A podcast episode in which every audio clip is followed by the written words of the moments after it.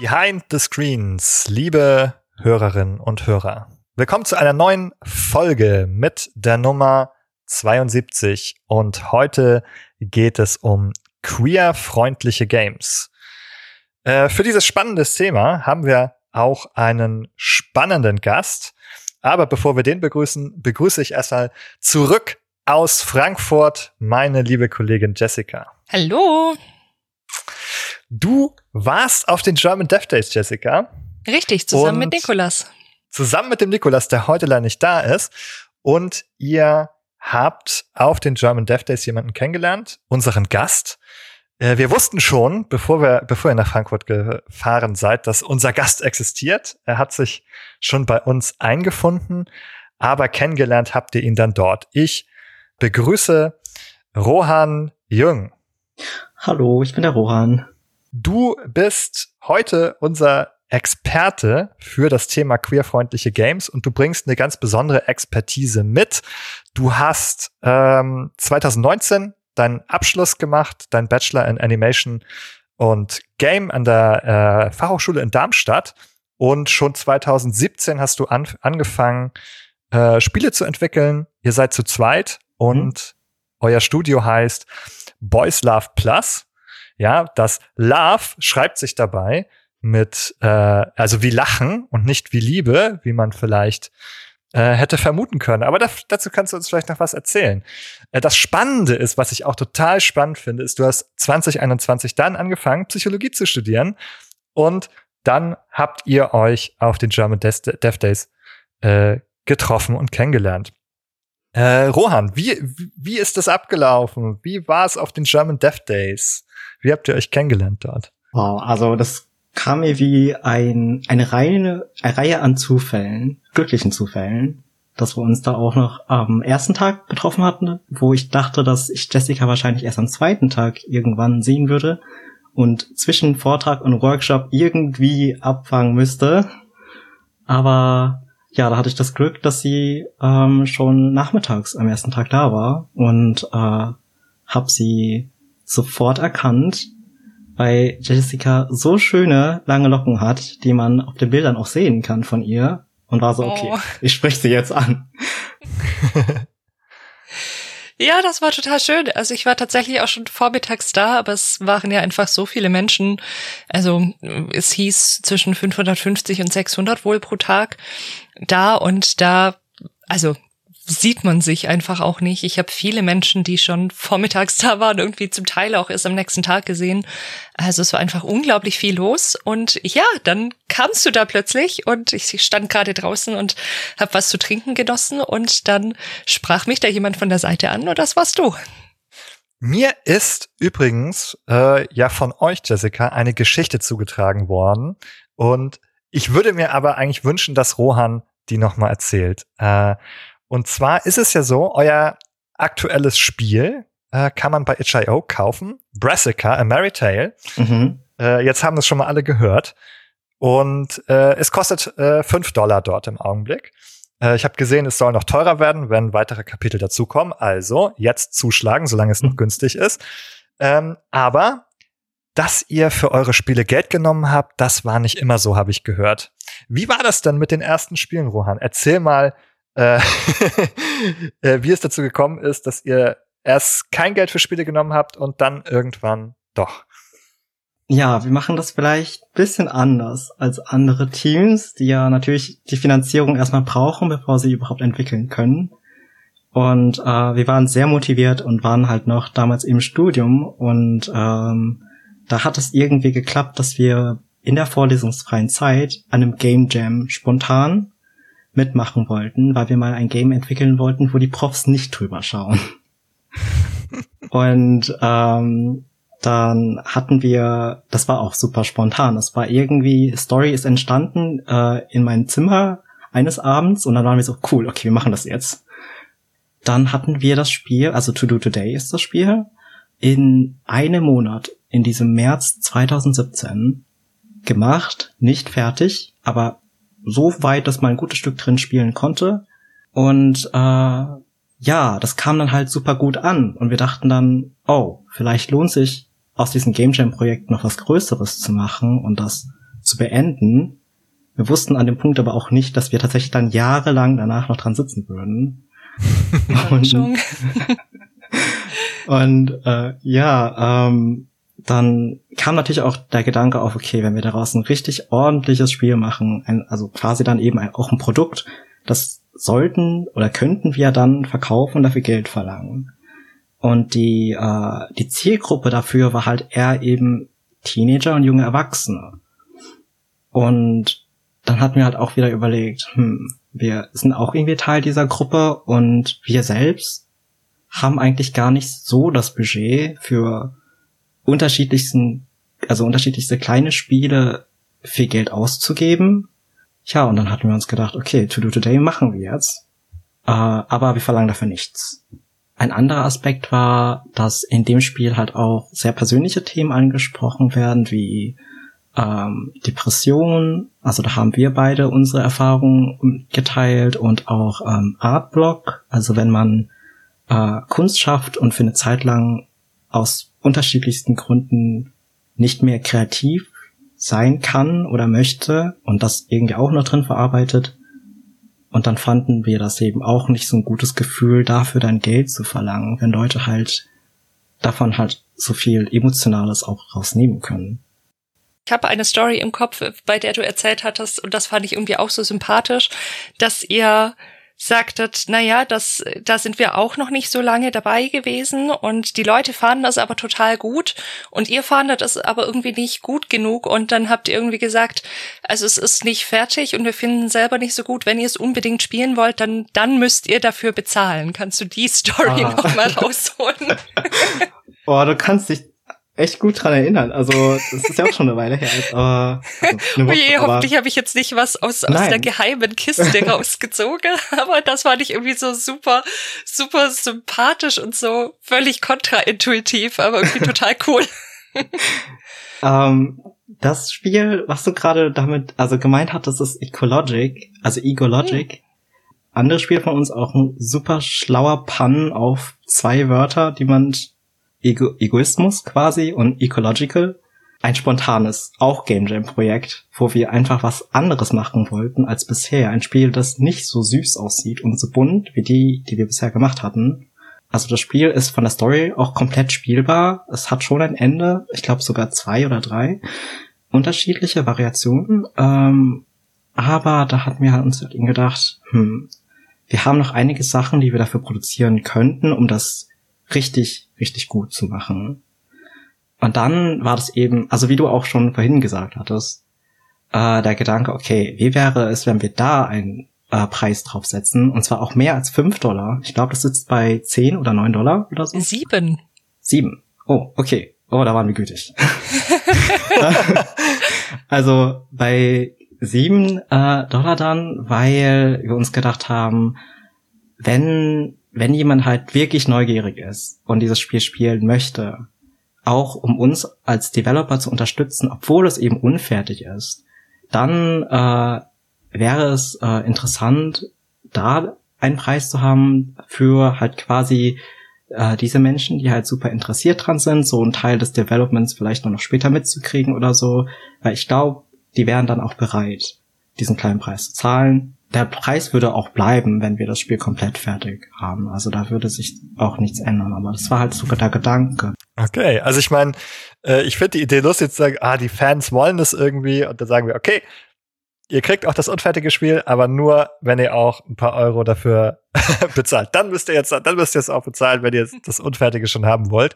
Es ist ja eigentlich nicht unüblich, ne? Early Access äh, ist ja sehr, sehr verbreitet im Grunde. Mhm. Also auch bei größeren Produktionen jetzt weg von der Preispolitik. Ich würde gerne mit euch weiter ins Thema einsteigen. Wir haben versprochen, dass wir über queer-freundliche Games sprechen.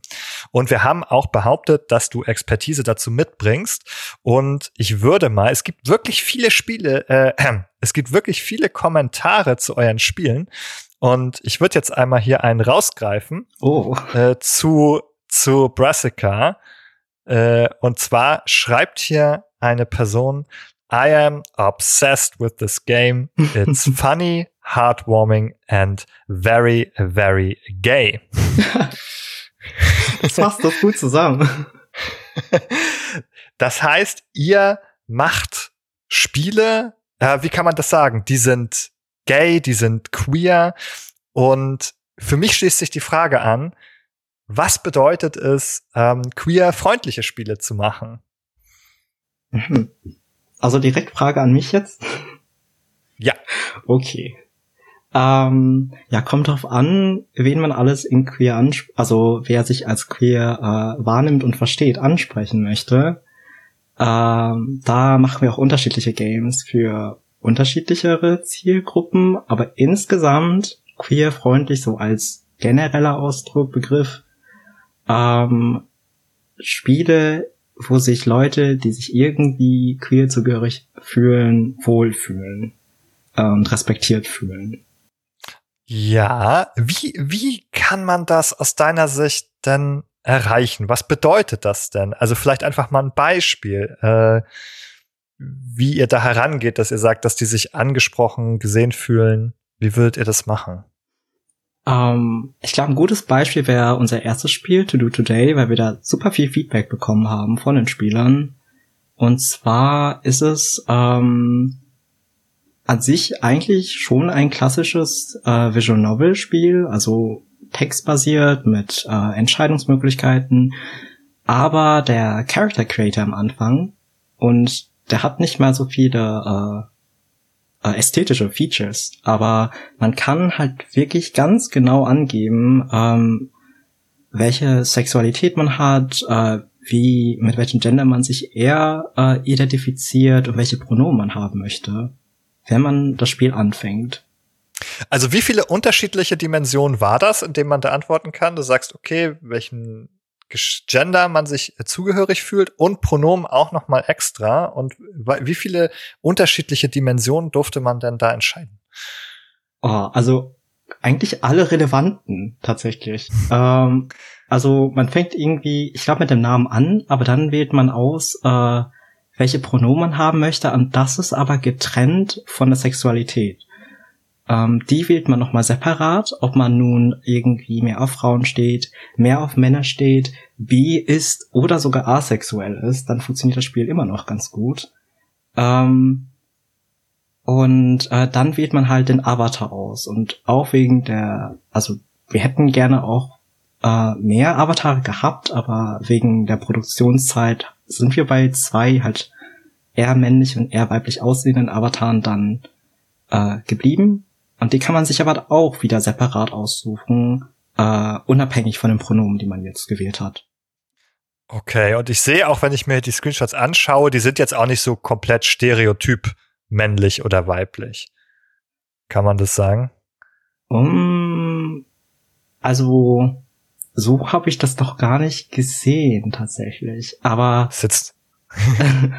also äh, auf den Screenshots, die auf der Web, also auf der Seite sind von dem Spiel, kann man äh, äh, den Protagonisten, die Protagonistin sehen ähm, und die äh, verfügbaren äh, äh, Romance-Optionen.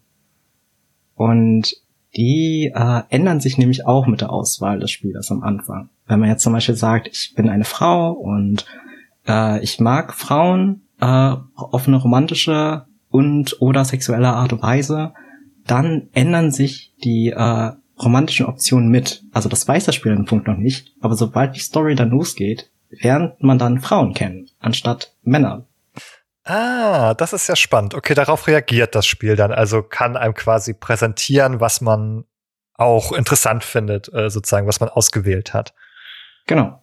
Du sagtest gerade, ihr trennt auch sozusagen hier zwischen sexuelle Anziehung und romantische Anziehung, habe ich gerade so rausgehört. Ja.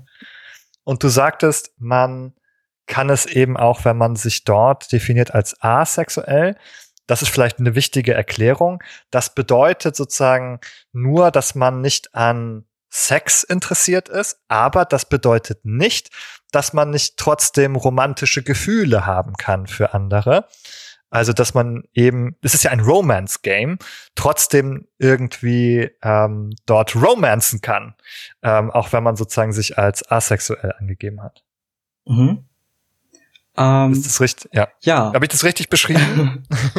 also, äh, immer, so wie ich es verstehe, schon. Ähm, vielleicht ein Punkt, also das Spiel ist, wie viele Visual Novels, auch sehr romantisch lastig, wenn man es möchte, aber ähm, wir hatten uns halt auch in der Entwicklung gedacht, hauptsächlich wollen wir die Story von dieser Person erzählen, dem Protagonisten oder der Protagonistin. Und äh, da sind halt die Themen, äh, also der, der Werdegang dieser Person dann eher im Vordergrund. Und äh, tatsächlich, die Romanzen sind auch da und können sehr wichtig sein, aber nicht, wenn man es nicht möchte. Weil, mhm, okay. ja, also mein Freund da, äh, mein Kumpel, der äh, hauptsächlich die Texte geschrieben hat, der hat sich auch wirklich viel Mühe gegeben, für alle Optionen sinnvolle Varianten zu schreiben, dass man sich immer wohlfühlt, äh, in jedem Teil der Geschichte, egal wer, wie man ist. Wow, das ist selten. Also ich stelle mir vor, dass da dann sehr, sehr äh, weit verzweigte Dialogbäume oh ja. dahinter stecken. Oh ja. Wenn man sich das quasi im Backend in Anführungszeichen anschaut, das unterschätzt man ja immer total, weil man spielt dann eben eine also klar, Videospielwert und so weiter. Also hoffentlich spielt man es auch mehrmals, aber viele Menschen spielen es ja dann eben doch nur einmal und erleben dann quasi eine Geschichte und haben gar nicht auf dem Schirm, mhm. dass es so viele andere Optionen gäbe und dass das Spiel darauf reagiert. Weil wir haben es ja auch sehr oft, dass es dann vielleicht irgendwie, keine Ahnung, man kann zwischen zwei Sachen entscheiden, aber schlussendlich hat die Entscheidung halt keine Konsequenz. Was ja auch verständlich ist, ja, wenn man, wenn man wenig Budget hat oder das im Rahmen eines Game Jams oder wie auch immer macht, dass man ja gar nicht die Ressourcen hat, weder zeitlich noch finanziell noch sonst was, das quasi alles auszubauen, da ist es ja auch nachvollziehbar. Also ich will es jetzt nicht schlecht reden, es ist sehr verständlich, dass, dass es oft drauf rausläuft, dass die Dialogbäume in nicht so unterschiedlich sind und es eben nicht so weit verzweigt, wie es vielleicht auf den ersten Blick irgendwie wirkt, wenn ich ganz oft Dialogoptionen habe oder sonst irgendwelche Auswahlen. Aber wenn das bei euch passiert ist, Hut ab, da steckt sehr, sehr viel Arbeit drin. Also äh, danke und das sind auf jeden Fall die ganzen Jahre dann reingeflossen in der Entwicklung des Spiels. Aber da haben wir halt auch den Vorteil, glaube ich, als unabhängiges kleines Team eben sowas machen zu können. Ähm, jetzt als ein größeres Studio, das eben ja äh, Inklusivität als einen wichtigen Aspekt, aber trotzdem irgendwie nebensächlich dann nur in ihrer Aufgabenliste hat. Und wir wollten wirklich so viel rausholen, wie wir ja, mochten, als wir daran gearbeitet haben. Und also die Baumdiagramme, die er gezeichnet hat, die, wow, das sind auch sehr, sehr viele. Und, äh, und äh, dass man auch einen Überblick über die ganzen, also Variablen, also quasi im Code, mhm. die ganzen Wörter, die dann, auf die dann halt die Texte zugreifen, äh, um dann zu verstehen, okay, ist es gerade dieser Pronomen oder der andere Pronomen und äh, welche Sexualität hat der Spieler? Da gibt's auch so viele Varianten, wo er dann den Überblick irgendwie behalten musste, damit beim Schreiben nichts durcheinander geht. Mm.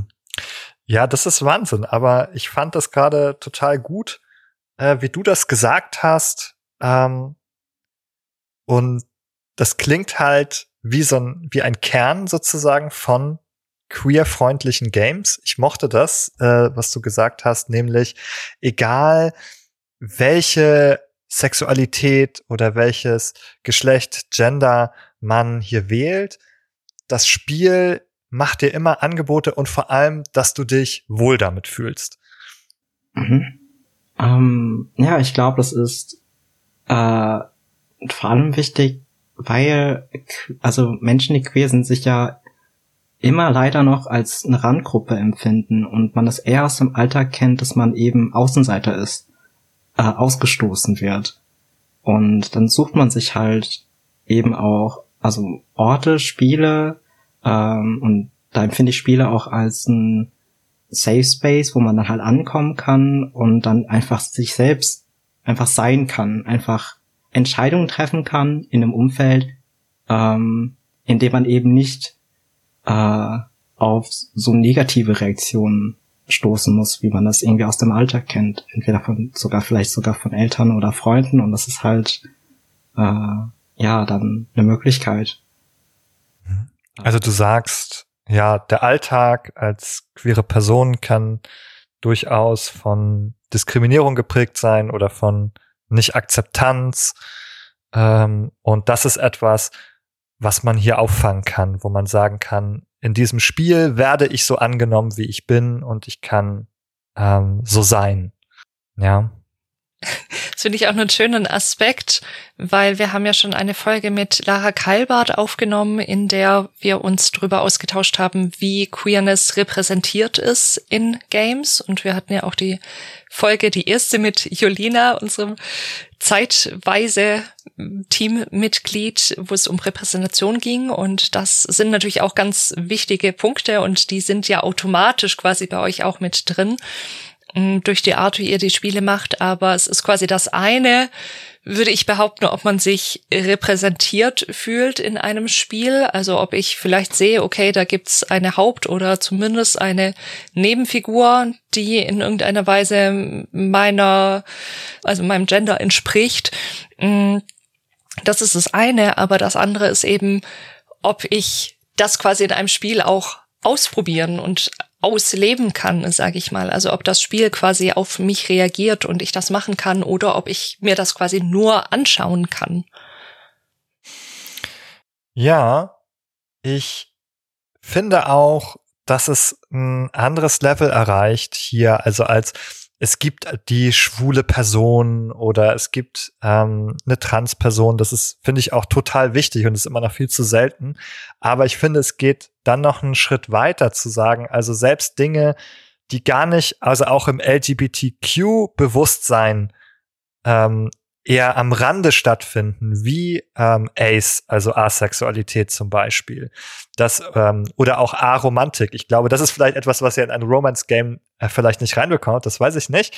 Ähm, das musst du mir gleich sonst erzählen. Das gibt es ja auch. Ne? Wir haben ja Asexualität vorhin beschrieben. Es gibt es auch andersrum. Aromantische Menschen, die sind an Sex interessiert, ähm, die haben auch gerne Sex, aber die haben eben nicht dieses subjektive Erleben von romantischen Gefühlen. Das gibt's halt auch. Und diese Sachen, also gerade Ace und Arrow, ähm, wie man es nennt, also die Asexualität oder die Aromantik, sind ja eher, finden am Rande statt und werden am allerwenigsten repräsentiert. Und da finde ich es cool, dass das hier berücksichtigt wird bei euch. Ja, also wir hoffen auch, dass sich der Aufwand gelohnt hatte und dass Leute äh, sich auch gut damit fühlen, diese Möglichkeiten in dem Spiel zu haben. Und genau, kurz, ja. kurz, genau, die, die kurze Frage noch. Äh, gibt es die aromantische Option sozusagen? Kann man die auch spielen? Ja, also insofern, dass ähm, man begegnet die ähm, beiden romanceable Charaktere schon noch in der Story, weil sie eben super wichtig sind für die gesamte Geschichte, auch in Bezug auf ähm, die Protagonistinnen und Protagonisten. Ähm, aber ähm, wenn es dann an den Punkt kommt, wo ein Charakter dann eben Gefühle für äh, die Protagonistin oder den Protagonisten entwickelt, kann man halt ähm, auch sagen, äh, das interessiert mich nicht. Ich mag dich als Person, aber mich interessiert das leider nicht. Und mhm. ähm, darauf reagieren dann die Charaktere auch respektvoll und äh, verständnisvoll. Mhm. Ich bin ziemlich beeindruckt, äh, muss ich sagen, mhm. was alles möglich ist. Klasse. Also ähm, ja, Herr, vielen Dank, liebe Leute. Der Podcast ist beendet. Wir wissen, was ein queerfreundliches Game ist. Alles klar, schön ähm, war's. Nein, aber ich habe das Gefühl, dass gibt, also es gibt mir das Gefühl sozusagen, ähm, auch wenn ich mich sozusagen hier nicht der queeren Community selber zurechne, aber es gibt mir das Gefühl, dass das diese Dinge wichtig sein könnten ähm, was du beschreibst sozusagen. Dass egal sozusagen, ähm, wie ich bin, was ich bin, ähm, hier von dem Spiel angenommen werde. Ich würde an dieser Stelle noch mal einen Schritt weitergehen Und zwar, wenn ich mir eure Bibliothek so anschaue, dann sehe ich da wirklich viele Visual Novels. Und das ist mir auch so bekannt, ähm, auch von anderen in dem Bereich sozusagen, also Romance Games, also äh, sind häufig Visual Novels sozusagen. Wir kennen solche Mechaniken auch aus Spielen wie Mass Effect zum Beispiel, also aus dem AAA-Bereich, wo das auch eine große Rolle spielt. Und jetzt im kommenden Starfield die Gerüchte gehen um, dass man in, mit einem Jetpack fliegend Sex haben kann. ähm, ich weiß nicht, ob das stimmt oder ob ich hier äh, äh, einer Ente aufgesessen bin, aber das ist, was man sich im Internet erzählt. Ähm, auch beeindruckend. Aber in Visual Novels findet es viel, viel mehr statt. Und das wirft, finde ich, die Frage auf, gibt es denn eigentlich Genres ähm, oder bestimmte Spieletypen, ähm, in denen auch Queerness eine größere Rolle spielt oder häufiger vorkommt? Und wenn ja, warum könnte das eigentlich so sein? Also, da hast du schon Visual, Novel, Visual Novels erwähnt. Da ist es tatsächlich, da gibt's eine breite Masse an äh, von Indie-Entwicklern gemachten Visual Novels oder auch äh, kleineren Studios, die nicht so ganz Indie sind. Ähm, auch international, in Japan auch. Einiges, die eben äh, äh, Romances äh, zwischen ja irgendwie Same-Sex-Charakteren oder auch äh, ja komplexere Dinge dann noch, die zu zu der Queer-Thematik passen, dann erzählen. Weil Visual Novels, denke ich, bieten sich halt super gut dafür an, Geschichten zu erzählen und dann dem äh, Spieler, äh, der Spielerin dann auch Möglichkeiten zu geben, äh, Entscheidungen zu treffen und eben äh, ein ja eine ein, ja Sexualität auszuleben, ähm, was jetzt zum Beispiel ein äh, Strategiespiel jetzt weniger bieten würde, weil man da sich gar nicht so selbst drin verwirklichen kann wie in einer Geschichte, wo viele Charaktere auftauchen, mit denen man sich unterhält und Zeit verbringt. Und ähm, ja, zu der Frage, was es noch für so Genres gibt, passend dazu halt dann denke ich halt auch RPGs. Also wie der Name auch sagt, äh, Role-Playing Games, weil man da auch wieder in Rollen schlüpft und mit vielen unterschiedlichen Charakteren in einer mhm. realistischen oder Fantasiewelt interagieren kann. Und dann halt eben auch Themen wie äh, Sexualität oder Liebe dann relevanter sein können und äh, sich auch besser erzählen lassen. Mhm, okay, also ich höre raus, eine Idee ist, in äh, in diesen Genres, in Rollenspielen, Visual Novels, äh, wo es auch um romantische Beziehungen geht, um sozusagen, also solche ja auch irgendwie alltäglich menschlichen Dimensionen, die lassen sich dort vielleicht ein bisschen besser erzählen. Äh, als in einem Actionspiel vielleicht, wo ähm, es mehr ums äh, Schießen geht.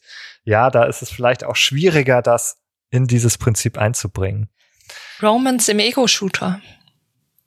Wir brauchen das. Also ich meine, ja, ich meine, Mass Effect macht den Brückenschlag irgendwo zwischen all diesen Dingen und Starfield angeblich mm. ja, ich finde Mass Effect macht das auch sehr gut. Das ist der, also dass man das eben auch verbinden kann. Man hat halt diesen äh, eher spielerischen Aspekt mit dem mit dem Shooter äh, und dann hat man aber auch ganz klare Sequenzen, wo dann eben jetzt Story kommt. Man ist dann irgendwie auf der Base, man hat diese Charaktere um sich, man trifft sie auch immer wieder und kann dann über die Zeit dann halt eine Beziehung aufbauen. Dragon Age macht das ja auch so und ähm, so als RPG funktionieren die deshalb, glaube ich, dann auch so gut und da bietet sich das dann an, ähm, Queer-Themen erzählen zu können. Mhm. Ich würde noch ein ganz anderes Spiel und Genre, wobei, je nachdem, wie breit man das Genre auffasst, dann vielleicht doch auch nicht wieder so anders, aber ich würde die Sims als das Spiel und oh ja. auch als das Genre natürlich reinbringen, weil das ja doch mal, also ja, man erzählt ja quasi seine eigene Geschichte in den Sims-Teilen und da haben wir inzwischen auch sehr viele Möglichkeiten und sind nicht beschränkt, irgendwie nur heterosexuelle Beziehungen einzugehen oder solche Geschichten. Und ich kann mir aussuchen, ob mein Sim sich in irgendeiner Form sexuellen Aktivitäten hingibt oder überhaupt in Beziehungen geht und so weiter. Und das fiel mir jetzt nochmal als, als ganz anderes Spiel vielleicht ein das den Bogen noch mal schlägt, weil als ich jetzt auch so drüber nachgedacht habe, Mensch, was habe ich denn schon in diesem Feld gespielt. Fiel mir auf, ich habe einige Spiele gespielt, in denen queere Charaktere in irgendeiner Form vorkamen. Das wird ja erfreulicherweise auch immer mehr, Stichwort Repräsentation und so weiter. Und dann habe ich überlegt, hm, in welchen Spielen habe ich denn selber eigentlich die Möglichkeit, entsprechend zu handeln und Entscheidungen zu treffen? Und dann wurde das irgendwie schon wieder ein ganzes Stück schmaler, weil das habe ich nicht so oft. Das habe ich, wie ihr jetzt gerade ja schon erschöpfend gesagt habt, natürlich in, in irgendwelchen Dating-Sims, auch nicht in allen, aber in doch immer mehr. Vor allem natürlich im Indie-Bereich und klar in RPGs zum Teil, aber dann hört's eigentlich fast schon wieder auf und dann kamen mir zumindest noch die Sims. ja, ich habe auch noch äh, einen Bereich, den ich hinzufügen möchte, der ja, der grenzt schon ein bisschen an die Visual Novel an, aber hat eigentlich auch eine eigene Genrebezeichnung, nämlich der Großbereich der Walking Simulator und oh. Narrative Games. Ja.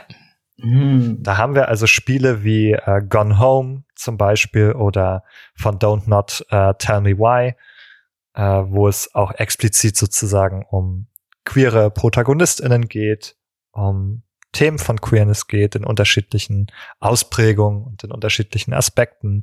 Ähm, auch Life is Strange zum Beispiel äh, wird zumindest immer mal so ein bisschen verhandelt sozusagen ähm, an der Stelle. Ja, Before the Storm also natürlich jetzt, auch. Ja, genau. Ich wollte sagen, es bietet nicht diese, diese Bandbreite von mhm. Romance-Optionen, die wir jetzt von Rohan kennengelernt haben, aber es hat diese Aspekte auf jeden Fall mit drin. Es spielt eine Rolle. Und das deckt sich mit der, der Theorie, Rohan. Auch das ist ein Genre, das eben auf die Erzählung, auf die Figuren eingeht, sozusagen, äh, die in den Vordergrund stellt und ähnlich wie eine Visual Novel. Äh, genau, also ich denke, die Theorie äh, könnte hier ganz gut passen. Das sind die Arten von Spielen, die eine Erzählung dieser Lebensaspekte und Realitätsaspekte irgendwie zulassen. Ja, wo es Sinn macht, das abzubilden. Ne? Also Spiele verstehe ich ja auch immer, wie alle Medien, als zum gewissen Grad als Repräsentation von Wirklichkeit. Das bedeutet aber nicht, dass immer alle Aspekte von Wirklichkeit abgebildet werden. Es kann auch bedeuten, dass Aspekte erfunden werden, wie in Fantasy und Sci-Fi. Aber es gibt eigentlich immer Aspekte, aus unserer Realität, aus unserer Wirklichkeit, die abgebildet werden. Und ich kann wirklich verstehen, in einigen Genres bietet sich das weniger an, überhaupt Beziehungen, Liebe, Sexualität abzubilden. Äh, da ist dann zum Beispiel, wenn man allein auch auf das Thema Freundschaft schon geht, ähm, da sind dann so Spiele wie Thomas Was Alone äh, schon so mindbending Genre-Defier, mhm. die es schaffen, solche Themen in abstraktere Spiele unterzubringen. Aber das ist eher selten. Mhm. Hm. Ja. Äh, wow, warum bin ich nicht auf Sims gekommen, muss ich gerade denken. Weil das ist auch ein, eines meiner absoluten Lieblingsfranchises, die ich schon seit Sims 2 jetzt spiele. Eben wegen dem, dass man machen kann, was man möchte. Jetzt noch mehr als davor, was eben so äh, Gender, Sexualität angeht, wenn man Charakter macht in Sims. Äh, Sims 4. Äh, und ähm, da fällt mir meine damalige Bachelorarbeit jetzt ein. Ist das ein guter Punkt, vielleicht drauf einzugehen? Sehr gerne. Du hast uns erzählt im Vorwege schon, du hast mal eine eigene Recherche gemacht für deine Bachelorarbeit äh, zu prominenten Transgender-Repräsentationen in Games. Also erzähl euch gerne mal, äh, was hast du da gemacht sozusagen? Was hast du dir angesehen? Was für Spiele? Und was war so äh, deine Frage an diese Repräsentation und natürlich, was ist eigentlich rausgekommen?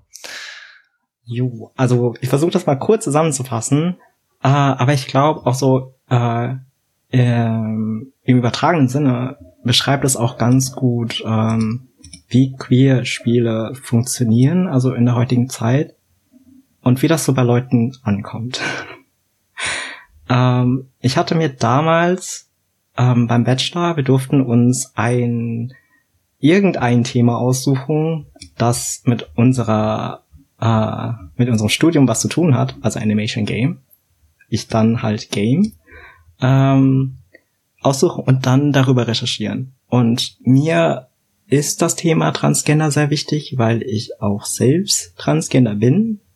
Äh, und auch so mitfühle, wenn dann die Community sich aufregt, wenn dann irgendwie ein Charakter in einem Spiel nicht gut gemacht ist, aber die Firma klopft sich dann selbst auf die Schulter und sagt, oh schau, wir haben hier aber einen Transgender-Charakter drin, wir sind so modern und gehen mit der Zeit. Ähm, ja, also persönliches Thema, aber ich habe versucht, das sehr so objektiv zu nehmen, wie es ging. ähm, Genau. Und dann hatte ich mir nämlich am Anfang dieser Arbeit zwei Fragen gestellt. Und zwar, wie sieht eigentlich authentische Repräsentation von Transgender-Charakteren in Spielen aus heutzutage? Und ähm, wie kann man Transgender-Charaktere gestalten, dass sie von dem Publikum als authentisch wahrgenommen werden? Und ich hatte das damals halt zu gegen so 2017, 2018 gemacht. Ähm, da hat sich auch einiges getan, auch äh, bei den Spielen, die man jetzt eher aussuchen würde für ähm, so eine Recherche. Und meine waren halt damals gewesen ähm, Dragon Age Inquisition ähm, wegen Krem, falls jemanden der Name was sagt. Das ist ein äh, Transmann in dem Spiel. Wir haben äh, We Know the Devil, was ein Indie-Visual Novel ist, was sehr gut angekommen ist bei ähm, Leuten, die gerne Indie-Spiele spielen, weil es super gut aussieht und äh, das Thema äh, Queerness und Trans auch sehr interessant behandelt, sehr abstrakt und surreal. Äh, ich habe versucht, unterschiedliche Genres auszuwählen, deswegen haben wir noch Baldur's Gate Enhanced Edition Siege of Dragonspear drin weil da eine Transfrau in dem DLC auftaucht. Ähm, natürlich Sims 4, ähm, weil es auch damals schon anfing mit den Optionen, um Trans-Charaktere zu machen. Äh, dann gab Watch Dogs 2 ist eine Transfrau drin. Ähm, the Legend of Zelda Breath of the Wild. mm, ja, also Frage, geht es, geht es dabei um die Verkleidung für Link oder geht es, gibt es da noch andere Themen? Auch. Also es geht Auch, um diesen okay. Abschnitt, wo Link dann halt eben äh, in diese Gerudo-Town. Hm, das wurde ja doch auch sehr kritisch gesehen, wenn ich mich recht Genau. Erinnere. Also ich habe das als ein Beispiel genommen, weil es sehr heiß diskutiert worden ist zu der Zeit und eben auch sehr kritisch betrachtet ist, wurde und äh, ja, ist, wird. Das ist vielleicht auch ganz wichtig. Vielleicht äh, kannst du einmal ganz kurz sagen, warum das eigentlich auch kritisch betrachtet wurde, wenn man nicht im Thema steckt. Ähm, es gibt einen Teil im Spiel, wo Link dann eben in eine Stadt muss, die Männern verbietet, quasi einzutreten. Und um das trotzdem irgendwie zu machen, hilft ihm ein NPC, also ein anderer Charakter, indem er Link eine Verkleidung gibt, wodurch Link dann eher aussieht wie eine Frau oder femininer.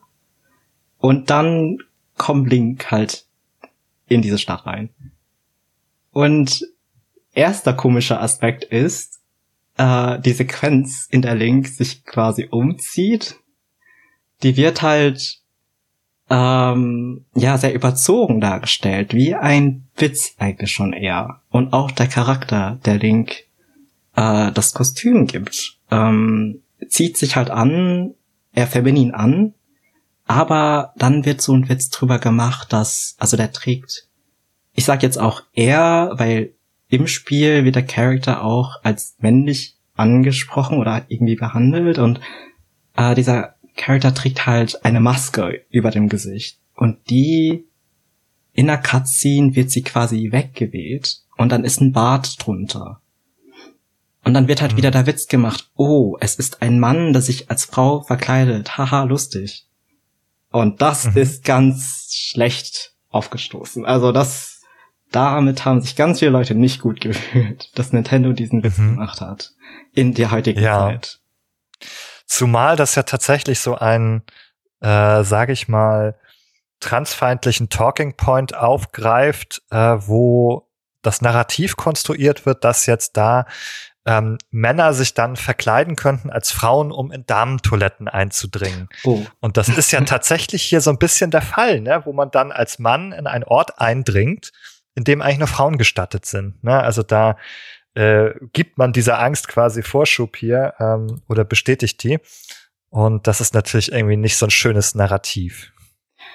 Ja, also das, da hatte ich in meiner Arbeit mehr drauf geschaut, wie äh, dann auf die Frauen dargestellt werden in dieser Stadt. Halt auch, das sind halt auch sehr muskulöse Frauen und die haben auch so ein so ein Kriegerethos in dieser Stadt, was halt auch eher eher männlich von unserer Gesellschaft gedeutet wird.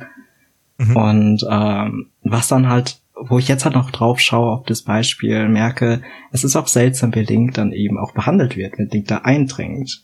Weil es gibt dann Frauen, denen fällt auf, oh, Link ist ein junger Mann. Und die finden das dann ganz toll, dass er es irgendwie in die Stadt geschafft hat. Weil man ja so selten hier Männer sieht. Und das ist auch sehr schwierig. Finde ich, weil man dann halt eben nochmal so eine Sonderbehandlung kriegt dafür, dass man sich irgendwie ähm, verkleidet hat, aber es geht dann gar nicht mehr um das Gender, sondern also, sondern es geht ja, also es geht irgendwie darum, dass es eine Verkleidung ist. Es wird halt sehr deutlich. Mhm. Genau, also es wird als Verkleidung geframed sozusagen und nicht als Identität dann. Ne? Also da geht es ums Verkleiden. Man könnte auch sagen, okay, eigentlich hat es mit Trans dann gar nichts zu tun, aber es die Verwechslung und die Anmutung ähm, sozusagen spielen da irgendwie mit rein, äh, wäre so mein Gefühl.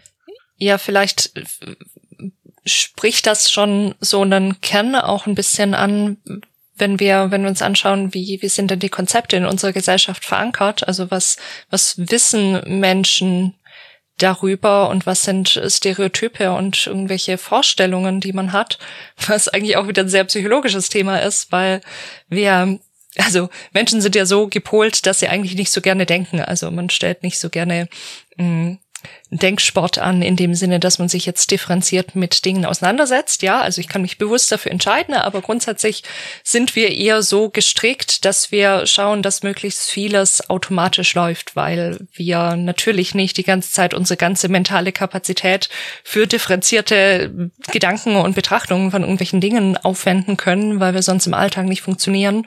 Und deswegen gibt es ja quasi auch so die, ich sag mal, Abkürzungen, die mentalen, die man eben mit Stereotypen macht. Also ich, Stereotyp besteht ja quasi daraus, ich habe ein Schlagwort zum Beispiel oder ein irgendein Merkmal und kann quasi von dem auf viele andere schließen. Also ich weiß irgendwie, keine Ahnung, Gamer, das klassische Stereotyp, irgendwie hat man gleich ganz viele Bilder im Kopf, was das irgendwie so ist und das ist natürlich völliger Blödsinn, aber das sind solche Abkürzungen, die Menschen eben nutzen und das klingt mir auch so ein bisschen danach, oder man könnte es quasi so verstehen, dass, dass da auch die Verwechslung passiert von da will sich jemand verkleiden und irgendwie vielleicht mal um irgendwelche Vorteile zu erschleichen, fast schon jetzt, wenn wir es auf das Spiel beziehen, mm, als, als ein anderes Geschlecht sich zu verkleiden und das eben genau, was du gerade gesagt hast, Ben, nicht stattfindet, nämlich die Auseinandersetzung damit, dass es ja eigentlich was mit Identität zu tun hat und das ja ein viel, viel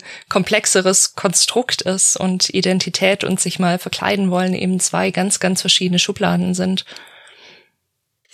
Ja, dazu ist mir eingefallen, dass ich erst kürzlich nochmal über Stereotypen nachgelesen habe, um das vielleicht kurz nochmal einzubringen. Und äh, da bin ich darüber gestolpert, dass tatsächlich ähm, Stereotypen ein Aspekt des impliziten Lernens sind. Mhm. Nämlich basieren Stereotypen häufig auf sogenannten versteckten Kovariationen. Ja, nämlich, dass bestimmte Merkmale häufig gekoppelt sind, häufig vorkommen mit anderen. Zum Beispiel ist es so, dass Frauen äh, häufiger lange Haare tragen als Männer.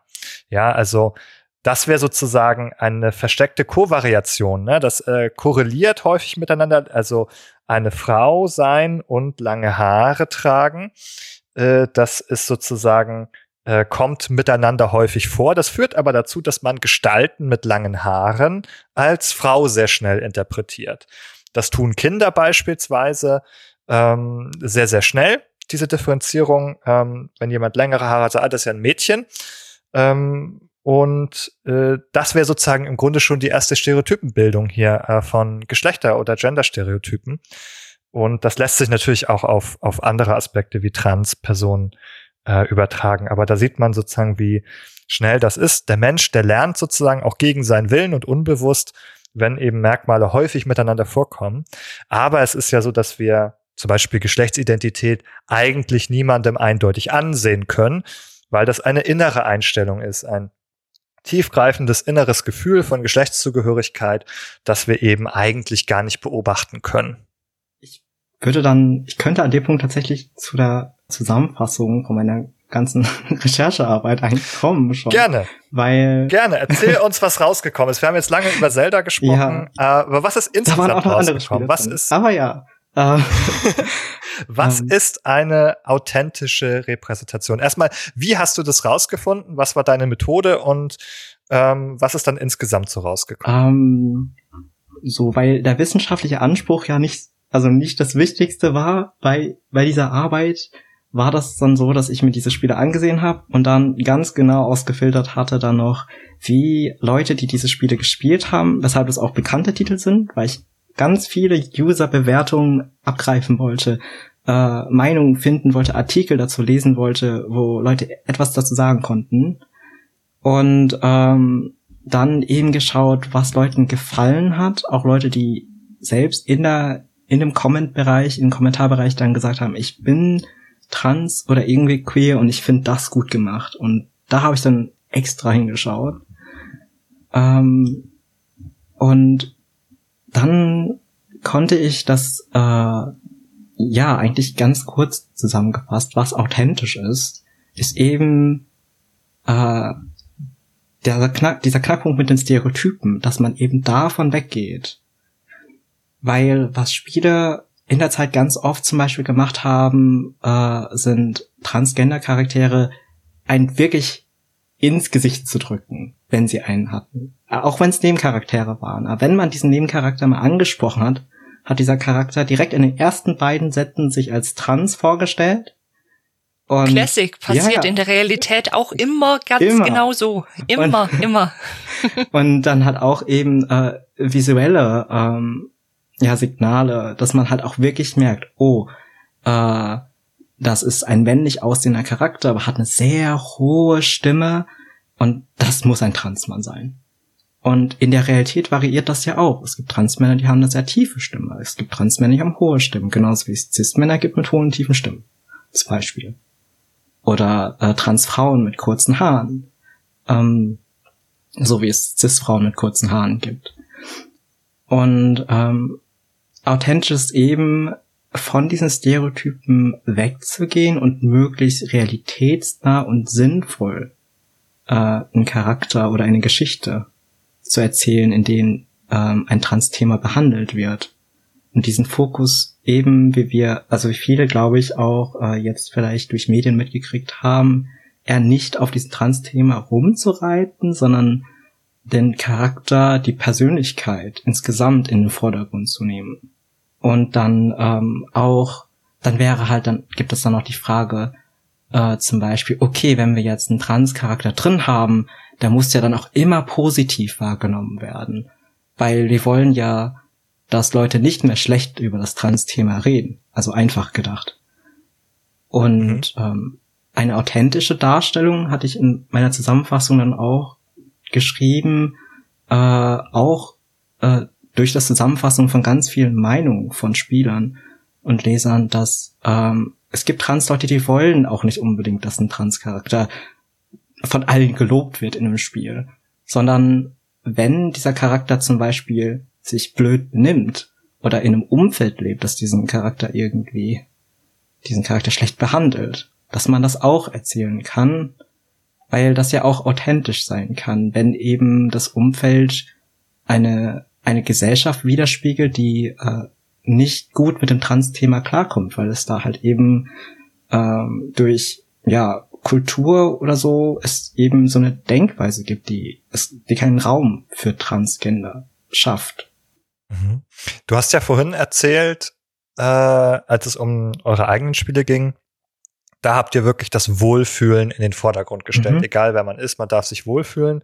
Aber du würdest sagen, gleichzeitig darf es äh, aus deiner Sicht auch Raum geben, auch sozusagen solche ähm, schwierigen Erfahrungen, diskriminierende Erfahrungen auch darzustellen. Ja, also weil es kommt nämlich am Ende darauf hin, dass ähm, also für Felix, also mein Kumpel, mit dem ich entwickle und mir, ist es vor allem wichtig, dass wir Themen, also Queer-Themen und auch dann äh, Transgender äh, Transsexualität das Thema normalisieren.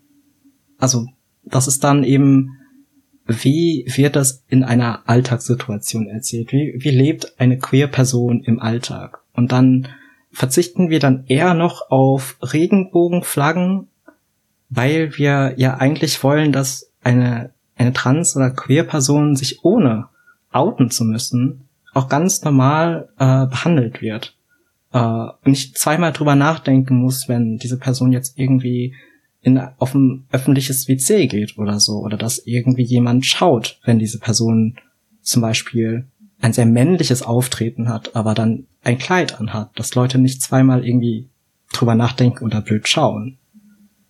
Mhm. Und äh, ja, also wenn wenn es jetzt zum Beispiel ein Transcharakter ist, der eben äh, in, einer in einem negativen Kontext gezeigt wird oder ja von Leuten schlecht behandelt wird in, in dem Medium, dass äh, auch die Darstellung nicht mh, mm, überzogen wird, was das Trans, was den Trans-Aspekt angeht, sondern auch andere Aspekte mhm. mit anspricht. Wie, wer sind diese Menschen eigentlich, die das machen? Wer, wer, wer ist Opfer, wer ist Täter und solche Dinge? Also ich höre auch raus, äh, es geht sehr viel darum, für eine Authentizität äh, auch eben vielschichtige, greifbare Figuren darzustellen, also Identitäten sozusagen darzustellen, nicht nur einzelne Charaktereigenschaften, sondern halt auch komplexe Figuren daraus zu machen. Und das ist auch das, was die dann äh, glaubhaft machen kann. Ich, ich finde das einen wichtigen Punkt, den ihr hier gerade macht, weil, also ich erinnere mich, wir haben ja auch eine Folge zur Darstellung von mentalen, also quasi psychischen Erkrankungen gemacht. Und da sind wir, waren wir an dem Punkt, dass wir ja auch kritisch diskutiert haben, dass oft in Spielen quasi, wenn es um psychische Erkrankungen geht, dieses Fass aufgemacht wird, okay, also ja, das ist irgendein Villain und das ist quasi, der hat eine psychische Erkrankung, deswegen ist er irgendwie böse und das deswegen, also ist er quasi irgendwie so als als Gegner geframed, den ich jetzt, also das ist quasi die Berechtigung dafür, dass der, dass ich jetzt auf den schießen darf oder so, mal ganz ganz platt zusammengefasst. Und wir ja auch da drüber diskutiert haben und ja, mir ist bewusst, wir reden hier über zwei sehr verschiedene Dinge. Mir geht's gerade um das Thema Stereotype und natürlich nicht um ähm, ja, ob, also psychische Erkrankungen als solche und so weiter, aber mh, mm, wir da ja auch drüber gesprochen haben, Mensch, es passiert eben so oft, dass diese Darstellungen so negativ sind und ähm, das quasi dann irgendwie die, die, die Begründung ist, warum ich, warum ich jetzt auch Gewalt gegen Charaktere anwenden darf.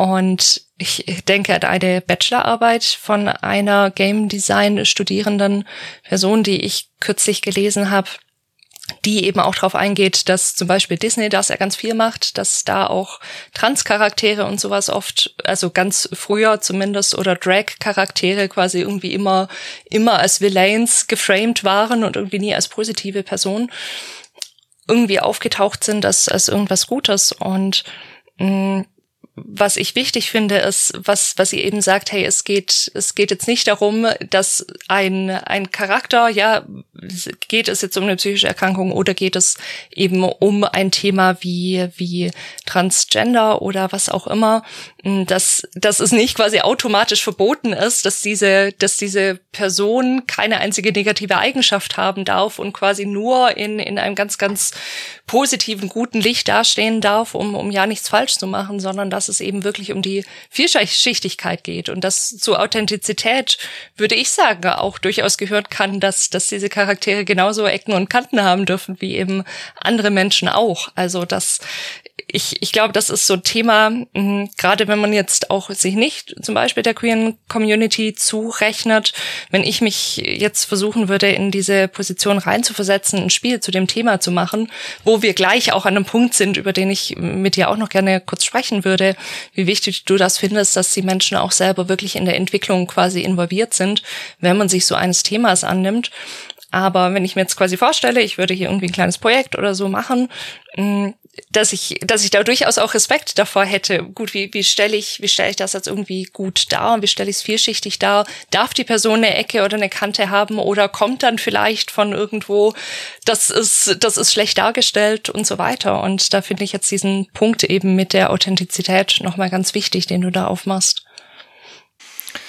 Ich merke dabei halt auch, äh, durchaus, ähm, das ist komisch, äh, innere Widerstände bei mir. Ich merke, dass das was auslöst.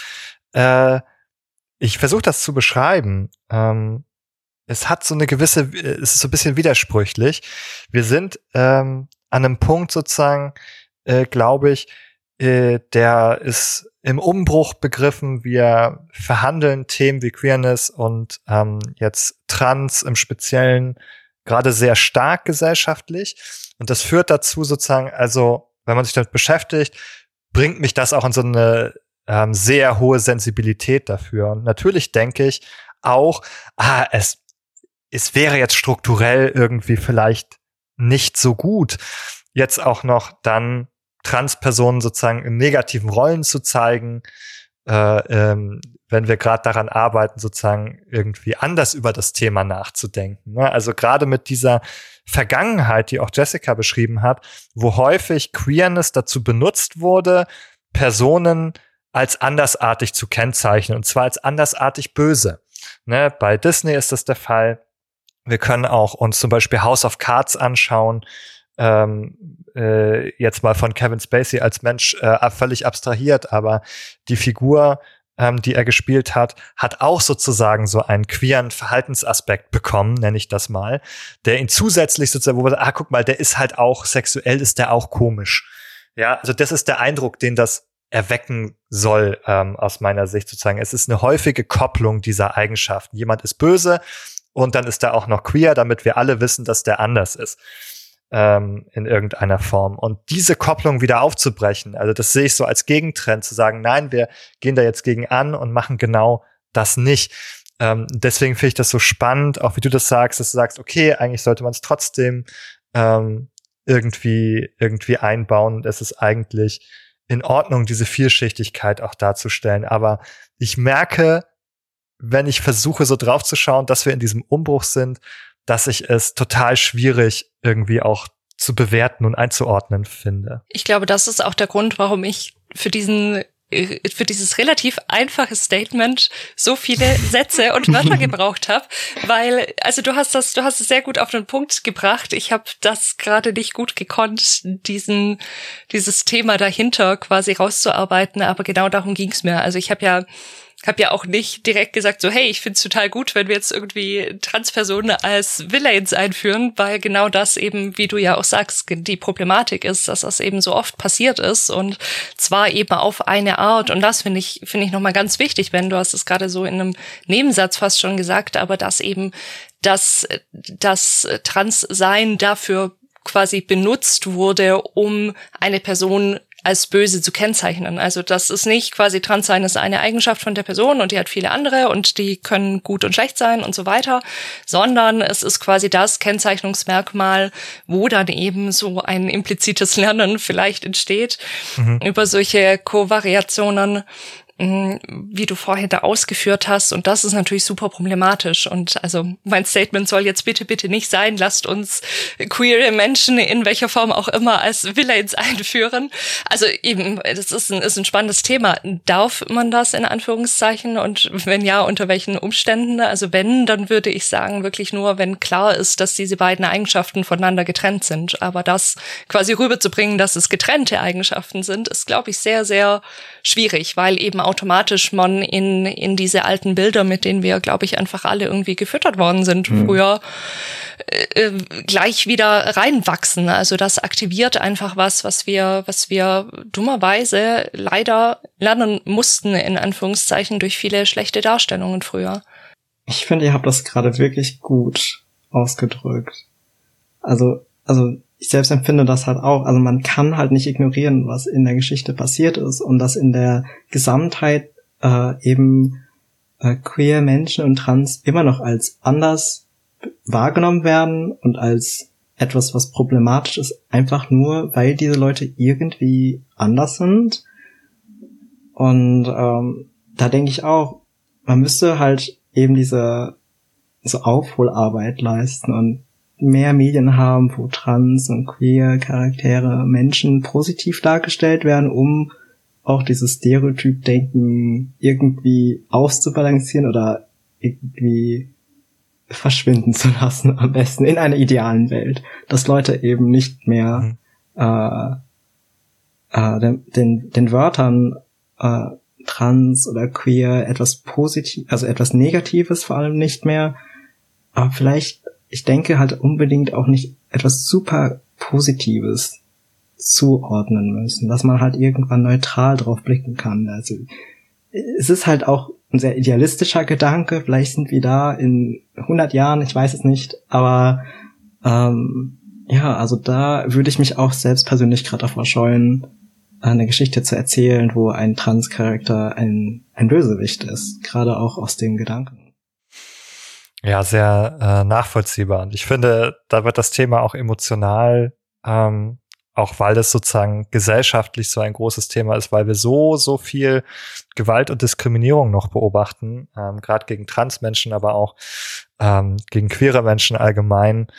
Und ja, das gibt mir einfach das Gefühl, man muss mit sehr viel Sensibilität rangehen an diese Themen. Es ist, es ist leider eben, wie du sagst, wir sind noch nicht in der idealen Welt hier angekommen. Und deshalb muss man sich viel Gedanken machen. Und das schließt nochmal die Frage von Jessica an. Ich greife die nochmal auf. Äh, würde mich auch interessieren, wie deine Perspektive ist. Wie wichtig findest du es oder wo findest du es wichtig, dass auch äh, queere Menschen an Games arbeiten, die ähm, queere Themen haben? Das ist eine interessante Frage, weil weil ich gerade noch diese ideale Weltperspektive habe, wäre so die Antwort aus der Perspektive eigentlich müssen wir keinen Queer-Entwickler haben, um ein Spiel zu machen mit einem Queer-Charakter. Aber so einfach ist es nicht, leider.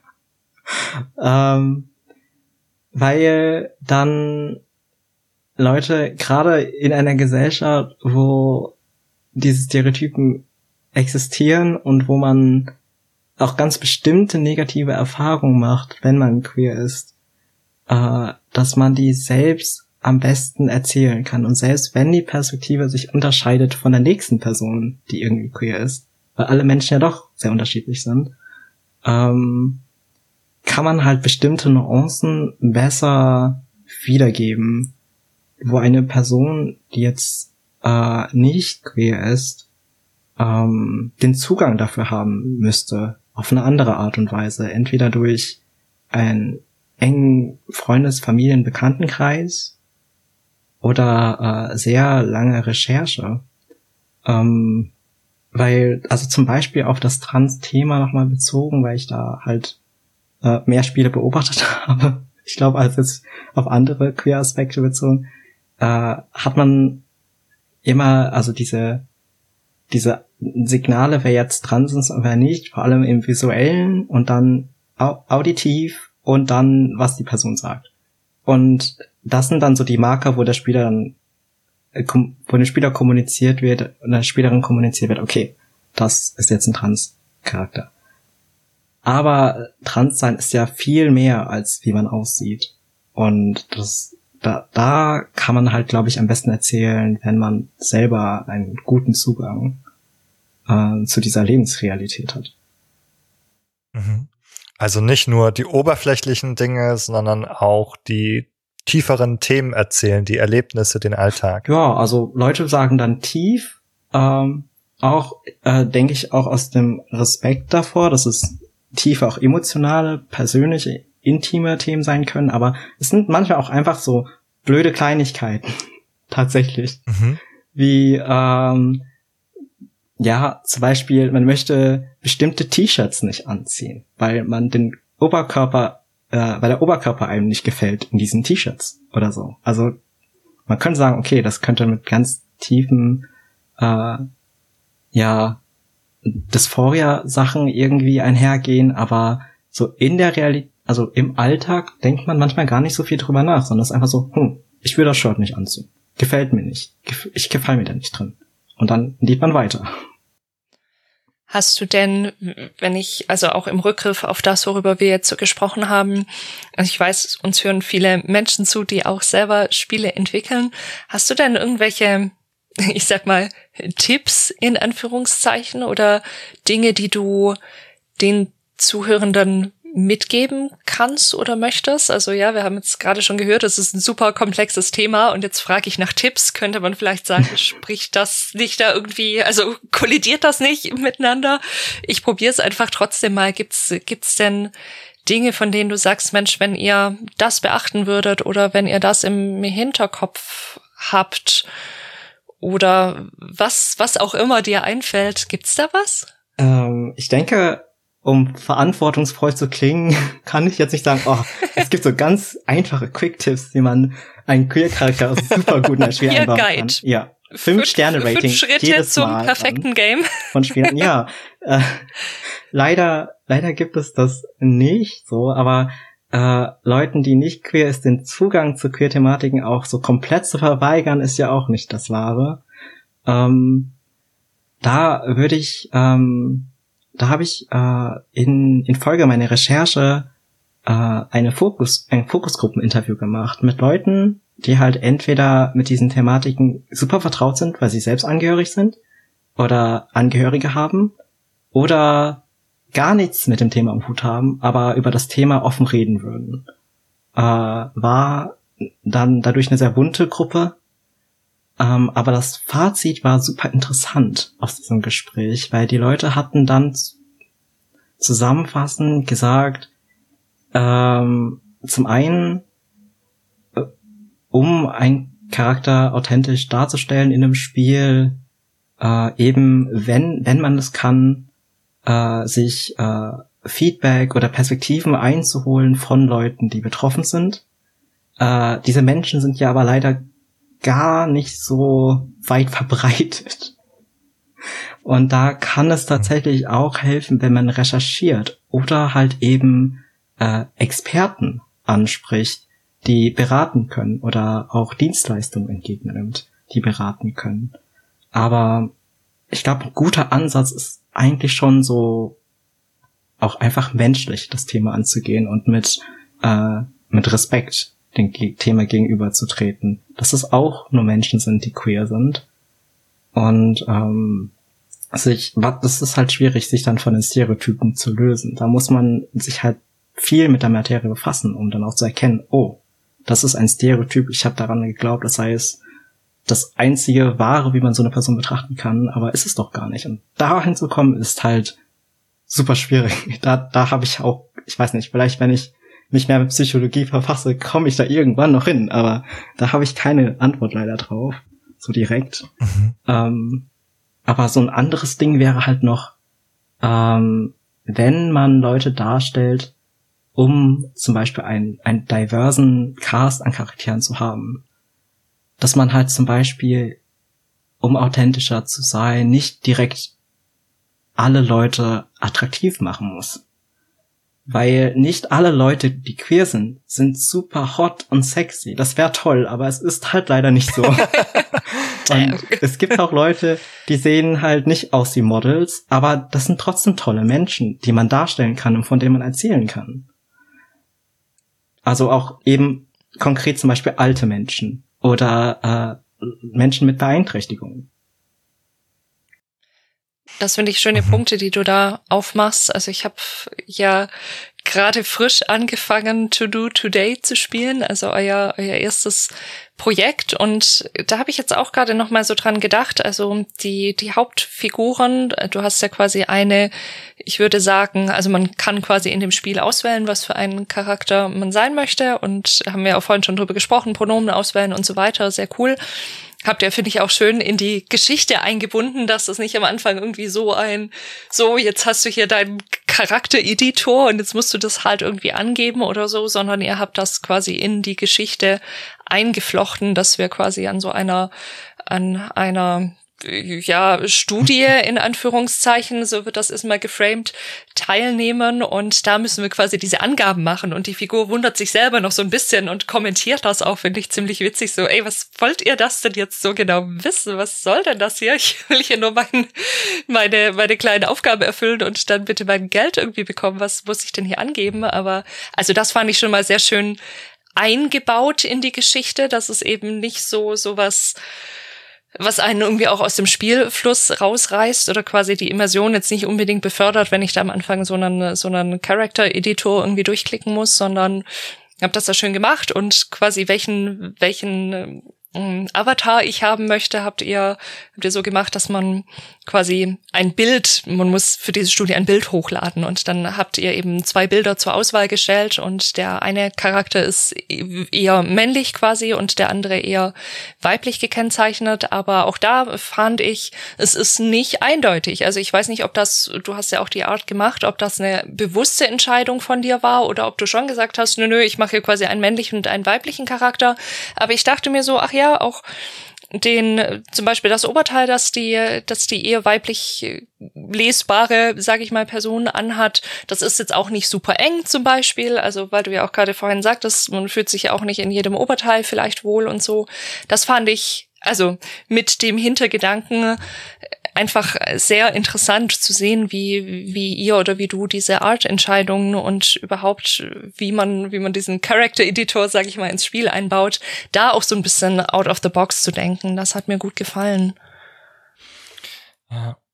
Ich habe von Rohan auch mitgenommen, gerade, also nicht nur natürlich ähm, auch Menschen zu fragen, die äh, selber queer sind und ähm, sich für ihre Lebensrealitäten zu interessieren, sondern eben auch diesen Aspekt der Menschlichkeit wirklich ja. äh, mitzunehmen, ähm, um diese, um glaubhafte Figuren zu machen, um sie nicht zu reduzieren auf einen Aspekt ihrer Identität sozusagen, äh, glaube ich. Äh, oder habe ich sie einfach für mich mitgenommen als auch einen, einen wichtigen, einen wichtigen Punkt einfach äh, dafür, äh, auch zu einer guten Repräsentation äh, zu kommen. Ja, das ist ja auch erfrischend, finde ich, also und und entlastend. Also ich muss mich nicht jetzt quasi auf dieses eine Merkmal irgendwie hyperfixieren und das irgendwie perfekt hinkriegen, sondern es geht darum, Geschichten von Menschen zu erzählen, ja, mit mit klar unterschiedlichen Hintergründen und so weiter. Aber es geht um einfach um Menschen und um ihre Geschichten. Und was man tatsächlich aus psychologischer Perspektive nochmal hervorheben kann, ist auch der Aspekt, den Juan über Stereotype angesprochen hat. Wir würden hier in der Psychologie eigentlich von Psychoedukation sprechen, also wo Menschen etwas über die Funktionsweise ihrer eigenen Psyche lernen können. In diesem Fall betrifft es die Psyche von sozusagen nahezu allen Menschen, äh, nämlich sind wir alle von Stereotypen betroffen. Und die Education dabei sozusagen, also das Lernen darüber passiert zum Beispiel, indem wir uns das bewusst machen, indem wir reflektieren, dass wir diese Stereotype haben. Daraus können wir dann eben lernen, okay, die haben wir und die müssen gar nicht richtig sein. Und dann können wir die auch äh, hinterfragen und aufbrechen letztendlich.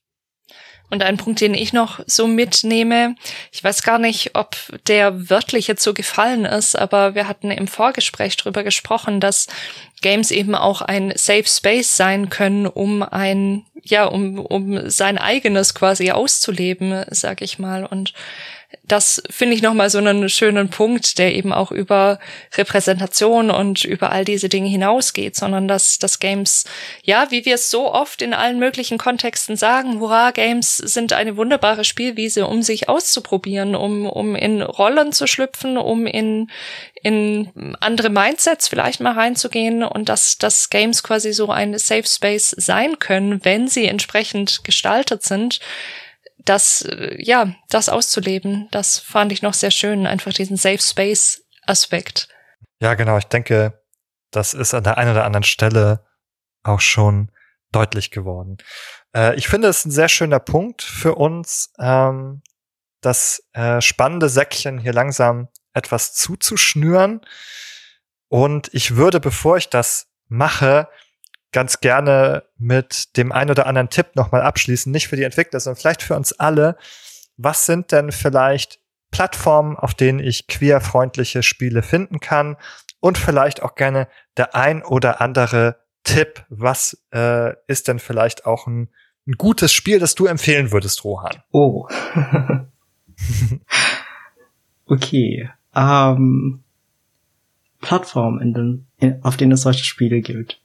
Ähm, zum Glück werden es immer mehr Spiele, in denen Queer-Charaktere vertreten werden. Man muss gar nicht mehr wirklich suchen, weil auch einige AAA-Titel äh, Queer-Charaktere irgendwo präsent haben, was cool ist.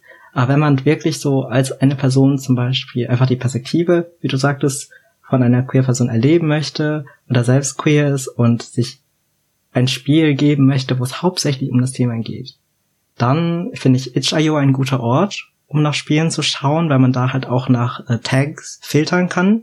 Und da ist alles mögliche vertreten. Man muss es einfach nur schnell suchen und man findet immer was, weil es äh, eine Plattform ist, auch die sehr offen ist gegenüber äh, ja, Indie-Entwicklern, alles Mögliche hochladen zu können auf Edge. Ähm, und dann äh, weniger zugänglich sind dann eher vielleicht ähm, Posts, die Leute auf Twitter oder Tumblr machen, wo Leute dann ihre Lieblingsspiele auflisten oder äh, besonders gut gelungene oder besonders nicht gut gelungene Spiele auflisten. Da müsste man halt drüber stolpern. Und äh, ja, ähm, dann fällt mir noch ein, gibt es die ähm, äh, Queer Games Database. Äh, ich glaube von, die heißen Represent oder äh, so ähnlich. Und ähm, die hatten mal ein Projekt gehabt, wo sie für einen Zeitraum, äh, ich glaube, irgendwas, ja genau, 1974 bis 2020 einfach ganz viele Titel an Spielen gesammelt haben, wo irgendwie die Queer-Thematik vertreten ist. Und das ist eine Liste mit, äh, ja, so 1731 Spielen. da könnte man mal stöbern. Ähm, super cool. Auch so, ich glaube auch aus Forschungszwecken wäre es interessant, da reinzuschauen, weil das da halt alles auch nach Tags äh, sortiert ist. Ähm, ja. Und ein Spiel, das ich empfehlen kann. Also ich persönlich spiele wirklich viel Sims.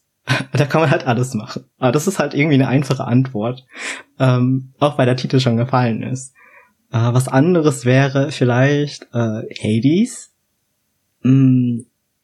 Oh, hm. ja, wir haben ein ganz anderes Genre plötzlich erschlossen. Oh. Wir sind jetzt hier bei Roguelikes Hack and Slay und es soll doch um queere Thematik gehen. Ich bin gehen. einfach ein Fan, wenn ein Spiel gut aussieht, dann bin ich halt schon so abgeholt. Aber es erzählt wirklich super toll, wie die Charaktere einzeln jeweils drauf sind und die Queer-Thematik wird einem so indirekt zugeführt und merkt es, man weiß es dann, dass da was ist und es gibt auch Charaktere, äh, da weiß man das umso früher als bei anderen, aber äh, ich finde, die sind sehr, ich sag mal, erwachsen mit diesen Themen umgegangen, auch mit Sexualität.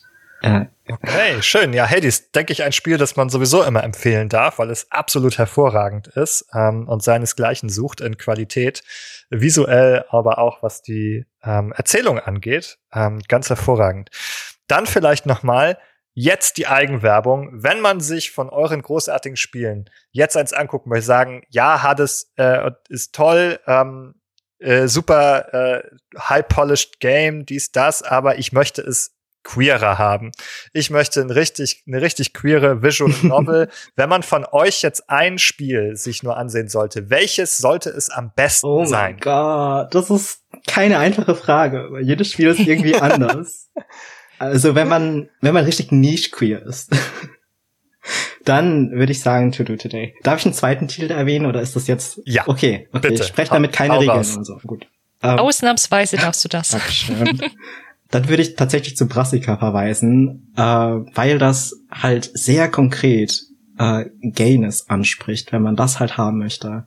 Sowohl Mann, Mann als auch Frau, Frau und halt verwandt damit Bisexualität. Sehr schön. Ähm, ich habe ja einen Kommentar zu dem Spiel bereits vorgelesen. Ich denke, das spricht für sich. In diesem Sinne, ähm, vielen, vielen Dank äh, an dich, Rohan, heute, dass du uns so viele interessante Einblicke gegeben hast ähm, in queerfreundliche Games und in deine eigene ähm, Arbeit. Und vielen Dank auch, Jessica, dass du dabei warst, selbstverständlich. Ähm, es hat mir sehr viel Freude gemacht, ähm, mit euch darüber zu sprechen. Äh, ich glaube, ich habe auch ähm, wirklich noch ein paar neue interessante Dinge gelernt und den ein oder anderen Aspekt, über den man noch ein bisschen nachdenken kann vielleicht. Wenn ihr da draußen äh, bisher noch nicht darüber nachgedacht habt, wie man Behind the Screens unterstützen kann, dann ist jetzt auf jeden Fall der Zeitpunkt für euch da draußen gekommen und es gibt eine einfache Antwort, am besten über unsere Steady-Kampagne. Äh, hier könnt ihr uns einfach in mehreren Tiers äh, ein paar wenige oder auch ein paar Euros mehr dalassen, um unsere Arbeit zu unterstützen zu Psychologie und Games. Und wie ihr seht, schließt das auch spannende Themen wie äh, queerfreundliche Games auf gar keinen Fall aus. Wenn euch dieser Content gefällt, unterstützt uns unbedingt. Wir freuen uns riesig darüber. Und wenn ihr euch noch nicht sicher seid, dann müsst ihr vielleicht einfach nur mehr Folgen hören und das könnt ihr einfach bei Apple Podcasts machen, ihr könnt es auf Spotify machen oder ihr holt euch von unserer Website behind-the-screens.de einfach den RSS-Feed und haut ihn in einen Podcatcher eurer Wahl. Vielen Dank ähm, für diese wunderbare Folge an euch und fürs Zuhören da draußen. Bis zum nächsten Mal. Tschüss. Tschüss. Tschüss.